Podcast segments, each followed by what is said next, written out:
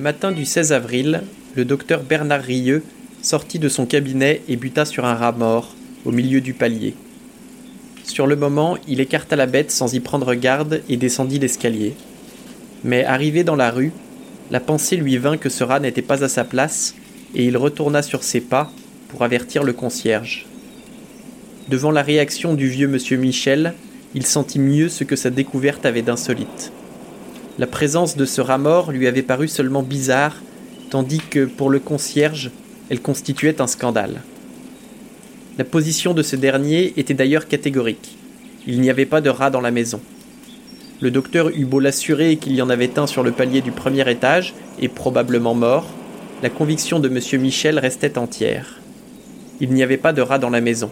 Il fallait donc qu'on eût apporté celui-ci du dehors. Bref, il s'agissait d'une farce. Vous venez d'écouter les premières lignes de La peste d'Albert Camus. Au programme aujourd'hui, épidémie, confinement et couvre-feu. Bienvenue dans la Voie des Lettres, épisode 30.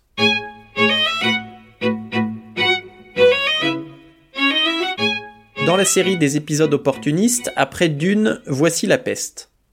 Ce récit, souvent présenté comme une allégorie de la résistance européenne contre le nazisme, est avant tout l'histoire d'une ville confinée à cause d'une épidémie. Pas étonnant donc que les ventes de ce classique aient été multipliées par 4 début 2020, au moment où étaient annoncées les premières mesures anti-Covid. Albert Camus a d'ailleurs réalisé un long travail de recherche sur la peste pour rendre son épidémie la plus réaliste possible. C'est certainement pour cela que la lecture de la peste au premier degré résonne autant avec nos vies confinées. Une des conséquences les plus remarquables de la fermeture des portes fut, en effet, la soudaine séparation où furent placés des êtres qui n'y étaient pas préparés. Des mères et des enfants, des époux, des amants qui avaient cru procéder quelques jours auparavant à une séparation temporaire, qui s'étaient embrassés sur le quai de notre gare avec deux ou trois recommandations, certains de se revoir quelques jours ou quelques semaines plus tard, enfoncés dans la stupide confiance humaine, à peine distraits par ce départ de leurs préoccupations habituelles, se virent d'un seul coup éloignés sans recours, empêchés de se rejoindre ou de communiquer. Car la fermeture s'était faite quelques heures avant que l'arrêt préfectoral fût publié, et naturellement, il était impossible de prendre en considération les cas particuliers. On peut dire que cette invasion brutale de la maladie eut pour premier effet d'obliger nos concitoyens à agir comme s'ils n'avaient pas de sentiments individuels. Dans les premières heures de la journée où l'arrêté entra en vigueur, la préfecture fut assaillie par une foule de demandeurs qui, au téléphone ou auprès des fonctionnaires, exposaient des situations également intéressantes et, en même temps, également impossibles à examiner. À la vérité, il fallut plusieurs jours pour que nous nous rendissions compte que nous nous trouvions dans une situation sans compromis, et que les mots transiger, faveur, exception n'avaient plus de sens. Mais revenons au commencement. L'histoire se déroule dans les années 1940 à Oran, en Algérie. Au printemps, les habitants découvrent quelques rats morts. Plus les jours avancent, plus le nombre de rats augmente, jusqu'à ce que chaque matin, des centaines de corps jonchent les rues, le tramway ou les habitations. D'un coup, ce phénomène s'arrête. À ce moment, le docteur Rieux relève des symptômes étranges chez un de ses patients qui meurt quelques jours plus tard. Ces symptômes se multiplient jusqu'à donner tous les signes d'une épidémie. Il est facile, après coup, de fixer la date à laquelle tout a commencé. On peut écrire des papiers, disserter sur les données, faire des méta-analyses, dire que la première infection a eu lieu à telle date, à une semaine près. C'est une autre paire de manches quand les premiers signes apparaissent et qu'il faut trancher en faveur de cas isolés ou d'une pandémie mondiale, comme les doutes de Rieux nous le rappellent. Naturellement, lui dit-il, vous savez ce que c'est, Rieux. J'attends le résultat des analyses. Moi, je le sais, et je n'ai pas besoin d'analyse. J'ai fait une partie de ma carrière en Chine, et j'ai vu quelques cas à Paris, il y a une vingtaine d'années. Seulement, on n'a pas osé leur donner un nom sur le moment. L'opinion publique, c'est sacré. Pas d'affolement, surtout pas d'affolement. Et puis comme disait un confrère, c'est impossible. Tout le monde sait qu'elle a disparu de l'Occident. Oui, tout le monde le savait, sauf les morts. Allons, Rieux, vous savez aussi bien que moi ce que c'est. Rieux réfléchissait. Par la fenêtre de son bureau, il regardait l'épaule de la falaise pierreuse qui se refermait au loin sur la baie.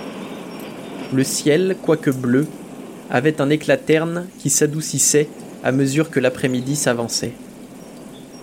Oui, Castel, dit-il. C'est à peine croyable, mais il semble bien que ce soit la peste. Castel se leva et se dirigea vers la porte. Vous savez ce qu'on nous répondra, dit le vieux docteur. Elle a disparu des pays tempérés depuis des années. Qu'est-ce que ça veut dire, disparaître? répondit Rieux en haussant les épaules. Oui, et n'oubliez pas, à Paris encore, il y a presque vingt ans. Bon, espérons que ce ne sera pas plus grave aujourd'hui qu'alors. Mais c'est vraiment incroyable. Le mot de peste venait d'être prononcé pour la première fois. À ce point du récit qui laisse Bernard Rieux derrière sa fenêtre, on permettra au narrateur de justifier l'incertitude et la surprise du docteur, puisque, avec des nuances, sa réaction fut celle de la plupart de nos concitoyens. Les fléaux, en effet, sont une chose commune, mais on croit difficilement aux fléaux lorsqu'ils vous tombent sur la tête. Il y a eu dans le monde autant de pestes que de guerres, et pourtant, pestes et guerres trouvent les gens toujours aussi dépourvus. Le docteur Rieux était dépourvu, comme l'étaient nos concitoyens, et c'est ainsi qu'il faut comprendre ses hésitations. C'est ainsi qu'il faut comprendre aussi qu'il fut partagé entre l'inquiétude et la confiance. Quand une guerre éclate, les gens disent Ça ne durera pas, c'est trop bête. Et sans doute une guerre est certainement trop bête, mais cela ne l'empêche pas de durer. La bêtise insiste toujours, on s'en apercevrait si l'on ne pensait pas toujours à soi. Nos concitoyens, à cet égard, étaient comme tout le monde. Ils pensaient à eux-mêmes, autrement dit, ils étaient humanistes. Ils ne croyaient pas au fléau. Le fléau n'est pas à la mesure de l'homme. On se dit donc que le fléau est irréel. C'est un mauvais rêve qui va passer. Mais il ne passe pas toujours, et de mauvais rêve en mauvais rêve, ce sont les hommes qui passent, et les humanistes en premier lieu parce qu'ils n'ont pas pris leurs précautions. Nos concitoyens n'étaient pas plus coupables que d'autres. Ils oubliaient d'être modestes, voilà tout. Et ils pensaient que tout était encore possible pour eux, ce qui supposait que les fléaux étaient impossibles. Ils continuaient de faire des affaires, ils préparaient des voyages, et ils avaient des opinions. Comment auraient-ils pensé à la peste qui supprime l'avenir, les déplacements? Et les discussions Ils se croyaient libres et personne ne sera jamais libre tant qu'il y aura des fléaux. À partir de là, le docteur Rieux va s'évertuer à soigner et à empêcher la prolifération de l'épidémie. Malgré ses efforts, le nombre de malades augmente exponentiellement, les hôpitaux sont vite remplis et tous les bâtiments publics sont réquisitionnés pour servir d'hôpitaux d'urgence, de lieux de quarantaine pour les familles des malades ou de morgues où sont entreposés les morts avant d'être enterrés à la chaîne. Le préfet est satisfait de la bonne organisation, et fait remarquer à Rieux qu'on est loin des cadavres charriés dans des brouettes, comme le racontent les chroniques des anciennes pestes. Oui, dit Rieux. C'est le même enterrement, mais nous, nous faisons des fiches. Le progrès est incontestable. Ce jet d'humour acide n'est pas isolé, et Camus ne se prive pas pour attaquer l'administration, la religion ou le gouvernement, en fait tous ceux qui entravent ou ralentissent le travail des médecins. Il faut d'ailleurs entendre médecin au sens large. Assez vite, le docteur Rieux organise des formations sanitaires pour que n'importe quel volontaire puisse lui prêter main forte. Il y a en effet autant besoin de soins pour les pestiférés que de bras pour la désinfection, le transport des malades, le recensement du nombre de cas, et j'en passe. Rappelons que ces soigneurs représentent les résistants face au nazisme, que l'on surnomme parfois la peste brune, et qu'aux soldats cachés dans le maquis s'ajoutait pour le ravitaillement ou la transmission des messages l'aide de la population, ou au moins d'une partie. Enfin, le général de Gaulle n'a-t-il pas dit que toute la France avait été résistante? En effet, il l'a dit. Il l'a dit. Mais ne vous laissez pas abuser par ce cynisme apparent. Camus est un humaniste convaincu, et nous le montre dans le passage qui suit. Ceux qui se dévouèrent aux formations sanitaires n'eurent pas si grand mérite à le faire, en effet, car ils savaient que c'était la seule chose à faire, et c'est de ne pas s'y décider qui alors eût été incroyable. Ces formations aidèrent nos concitoyens à entrer plus avant dans la peste. Ils les persuadèrent en partie que, puisque la maladie était là, il fallait faire ce qu'il fallait pour lutter contre elle. Parce que la peste devenait ainsi le devoir de quelques-uns, elle apparut réellement pour ce qu'elle était, c'est-à-dire l'affaire de tous. Cela est bien, mais on ne félicite pas un instituteur d'enseigner que deux et deux font quatre. On le félicitera peut-être d'avoir choisi ce beau métier, Disons donc qu'il était louable que Tarou et d'autres eussent choisi de démontrer que 2 et 2 faisaient 4 plutôt que le contraire. Mais disons aussi que cette bonne volonté leur était commune avec l'instituteur, avec tous ceux qui ont le même cœur que l'instituteur et qui, pour l'honneur de l'homme, sont plus nombreux qu'on ne pense. C'est du moins la conviction du narrateur.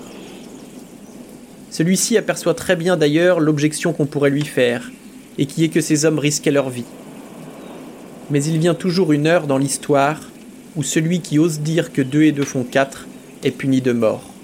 L'instituteur le sait bien. Et la question n'est pas de savoir quelle est la récompense ou la punition qui attend ce raisonnement. La question est de savoir si deux et deux, oui ou non, font quatre. Pour ceux de nos concitoyens qui risquaient alors leur vie, ils avaient à décider si oui ou non ils étaient dans la peste et si oui ou non il fallait lutter contre elle. Lutter contre, aux côtés des hommes, c'est un peu le fil rouge de la biographie de l'auteur. Albert Camus est né en Algérie en 1913, pendant l'occupation française. L'année suivante, son père, mobilisé pour la Première Guerre mondiale, meurt touché par un éclat d'obus. Il ne connaîtra de lui que ce que sa mère lui raconte, notamment son dégoût de la peine capitale. Forcé d'assister à une exécution, malade à l'idée d'y aller, à son retour, il passera une partie de la matinée à vomir. Quelques pages de la peste sont vraisemblablement tirées de cette anecdote. Orphelin de père, le petit Albert devient pupille de la nation. Il fait ses études à Alger et est repéré dès ses dix ans pour son intelligence. Il obtient une bourse qui lui permet de poursuivre jusqu'au baccalauréat, puis entreprend des études de philosophie. Quelques mois plus tard, il est hospitalisé suite à des crachements de sang les médecins lui diagnostiquent une tuberculose, il vient d'avoir 17 ans. Cette condamnation va avoir un grand retentissement dans sa philosophie et ses romans.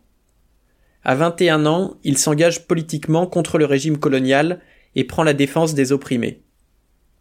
Deux ans plus tard, il est exclu du Parti communiste algérien et fonde un théâtre populaire où la première pièce est une adaptation d'une nouvelle d'André Malraux qu'il rencontrera en 1939. Trois ans plus tard, c'est Malraux lui-même qui recommandera la publication de L'étranger, en 1942, la même année que le mythe de Sisyphe. Ces deux œuvres s'inscrivent dans son cycle de l'absurde, une part importante de la philosophie camusienne. Face à l'absence de sens de la vie humaine, au moins pour ceux comme lui qui ne croient pas en Dieu, il propose de la savourer au maximum. Il sait qu'il mourra demain, tout en cherchant à multiplier les expériences, à durer autant qu'il pourra. C'est ainsi qu'il faut comprendre ces lignes tirées des dernières pages du mythe de Sisyphe. Aveugle qui désire voir et qui sait que la nuit n'a pas de fin, il est toujours en marche. Il a construit ce cycle de l'absurde autour d'un essai philosophique, le mythe de Sisyphe, d'un roman, L'étranger, et de deux pièces de théâtre, Caligula et le malentendu. Il construira de la même façon son cycle de la révolte, avec l'homme révolté pour l'essai, L'état de siège et les justes côté théâtre, et le roman qui nous occupe aujourd'hui, La peste. C'est sa publication en 1947 qui lui fera d'ailleurs connaître le succès littéraire. Ce second cycle invite à combattre les injustices et à renverser les systèmes d'oppression, mais pas à n'importe quel prix. Il aborde toute violence, que ce soit la bombe atomique lâchée sur Hiroshima, les attentats terroristes pendant la guerre d'Algérie, ou la suppression des opposants politiques en URSS. Contrairement à Ivan Karamazov, personnage de Dostoïevski qui est une grande source d'inspiration, il soutiendra que tout n'est pas permis.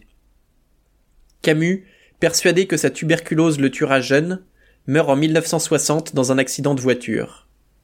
on retrouve près de son corps une mallette qui contient un manuscrit inachevé, le premier homme.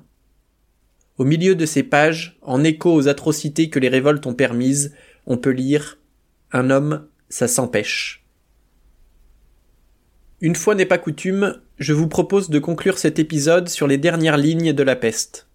Pour une fois qu'il n'y a rien à spoiler, on ne va pas se priver. Surtout quand on sait que Camus apporte un soin tout particulier aux dernières pages de ses œuvres. C'est vrai pour le mythe de Sisyphe, Amour de vivre ou encore L'envers et l'endroit.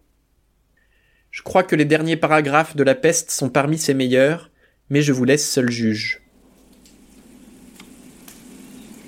Du port obscur montèrent les premières fusées des réjouissances officielles.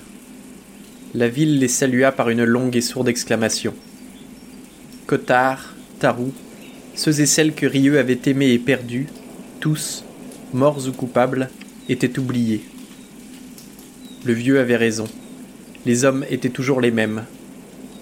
Mais c'était leur force et leur innocence. Et c'est ici que, par-dessus toute douleur, Rieux sentait qu'il les rejoignait.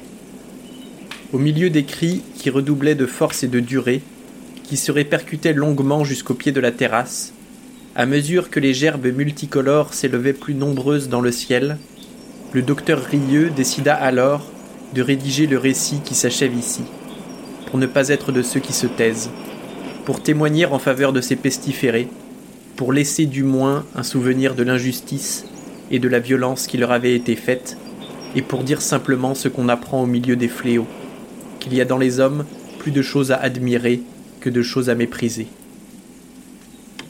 Mais il savait cependant que cette chronique ne pouvait pas être celle de la victoire définitive.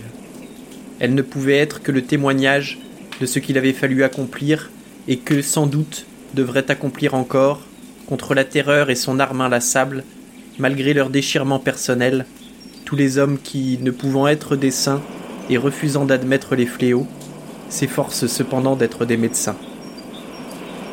Écoutant, en effet, les cris d'allégresse qui montaient de la ville, Rieux se souvenait que cette allégresse était toujours menacée, car il savait ce que cette foule en joie ignorait et qu'on peut lire dans les livres, que le bacille de la peste ne meurt ni ne disparaît jamais, qu'il peut rester pendant des dizaines d'années endormi dans les meubles et le linge, qu'il attend patiemment dans les chambres, les caves, les malles, les mouchoirs et les paperasses, et que peut-être le jour viendrait où, pour le malheur et l'enseignement des hommes, la peste réveillerait ses rats et les enverrait mourir dans une cité heureuse.